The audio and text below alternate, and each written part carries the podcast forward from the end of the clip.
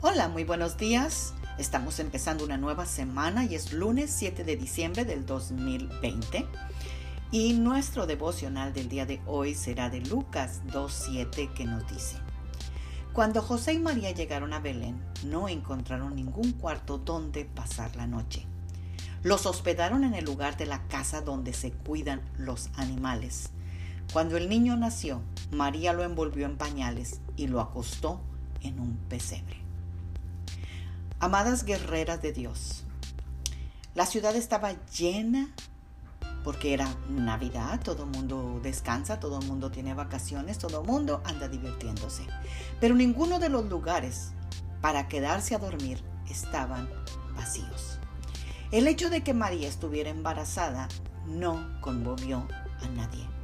Solo Dios sabe cuántas puertas estuvieron tocando para poder dormir en un lugar limpio y acogedor porque tú sabes, estás embarazada, necesitas cuidado, necesitas limpieza, necesitas tranquilidad, necesitas descansar, necesitas reposar, necesitas dormir bien la noche.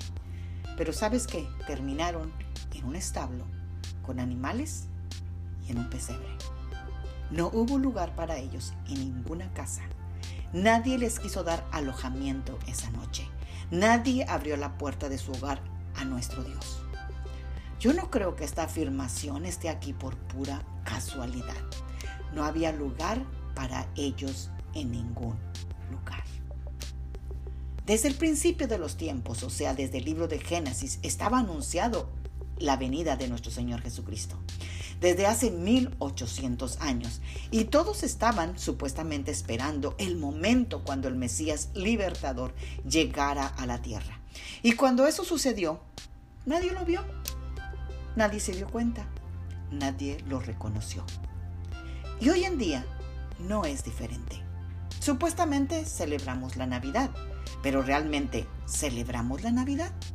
La humanidad canta, se regala, se reúnen en casas, se hacen grandes festejos, se preparan grandes comidas, pero ¿dónde está Jesús?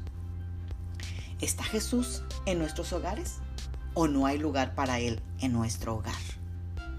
Juan 1, 11 dice, El que es la luz estaba en el mundo, y Dios creó el mundo por medio de él, pero el mundo no lo reconoció. Vino a este mundo que es suyo, y los suyos no lo recibieron. Eso sucedió hace dos mil años y hoy sigue sucediendo lo mismo. Mi pregunta para ti hoy, ¿no lo has visto? ¿No lo has reconocido? ¿O no te has dado cuenta que te está ahí tocando tu corazón y no le abres? ¿Le darás un lugar en tu hogar? ¿Le darás un lugar en tu corazón al príncipe de paz que tanto necesitas y a un salvador de tu alma que también es el único que lo puede hacer? ¿Por qué no tomas un momento y reflexionas en esta pregunta. ¿Le voy a abrir la puerta? ¿Lo voy a, hospedar en mi casa, en mi corazón? Oremos y medítalo. Padre, en el nombre de Jesús te damos gracias por habernos amanecido. Tu Señor, tú eras el dueño del universo y veniste a Él, Señor, y nadie te vio, nadie te reconoció, nadie te abrió la puerta del corazón. Señor, estamos hablando de más de dos mil años, Señor, y seguimos en la misma situación. Perdónanos, Señor. Perdónanos, Señor, por no tener compasión. Perdónanos, Señor, por no tener... Detenernos para ver si eres o no eres.